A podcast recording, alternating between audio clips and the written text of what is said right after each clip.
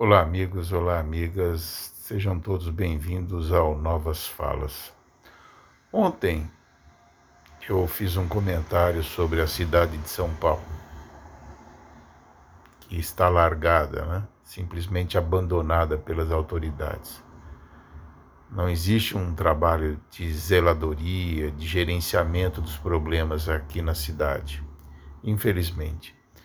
E enquanto ontem eu fazia o comentário, até alertei: olha, é, ameaça uma chuva, uma chuva forte, e com certeza, como tem acontecido é, toda vez que essa situação se apresenta, a cidade vai ficar alagada.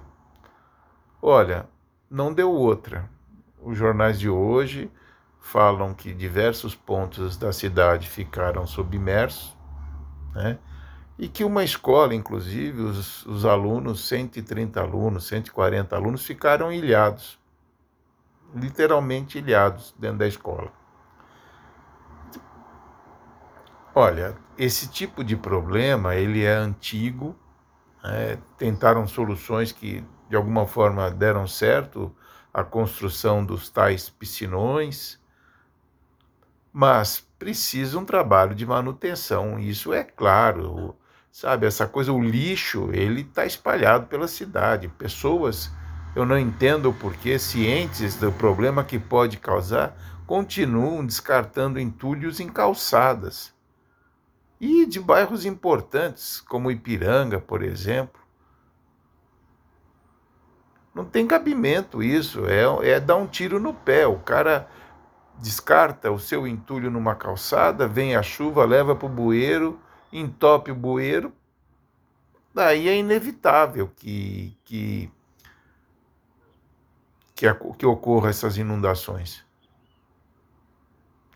Agora, é não pensar no próximo, é não ter o mínimo de solidariedade, de respeito às leis, porque existe lei que proíbe o descarte de entulho. Tem lugares tem lugares certos na cidade para você descartar essas coisas. O prefeito Haddad, quando uh, estava na prefeitura, ele, ele criou vários ecopontos, que são lugares uh, instalados em, em pontos estratégicos dos bairros, onde ali você descarta o seu entulho, um sofá velho, um móvel que você não quer mais ou seja, você não precisa deixar no seu quintal e nem e muito menos jogar na rua. Você leva até esse ponto que a prefeitura se encarrega de fazer o descarte correto desse material.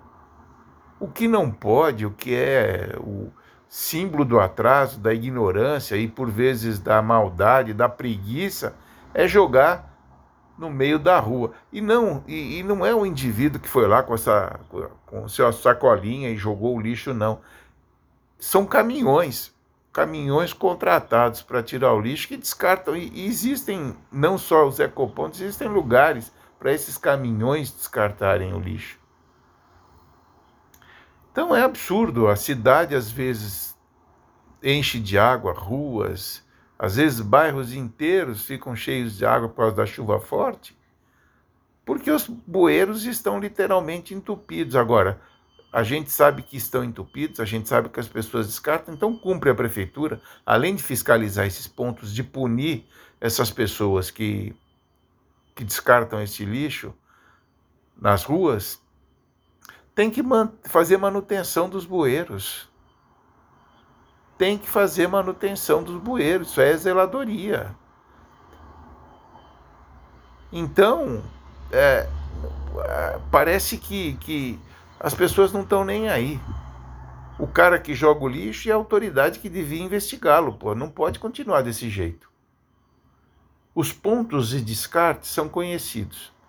Então, cumpre a polícia, a prefeitura, sei lá quem, até manter guarda lá e punir essas pessoas com o rigor que a, que a, que, que a lei determina.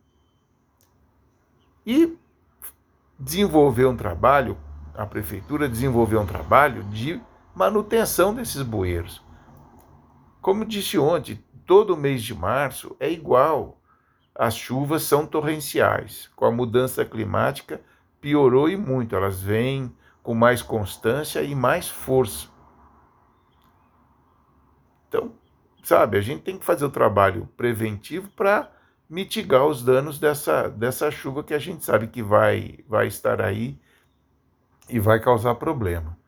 É triste no dia seguinte você ver as pessoas uh, tirando água de dentro de casa, perdendo os móveis, televisão, sofá, fogão, geladeira, sabe, coisas que, que foram adquiridas com muito trabalho, com muita dificuldade.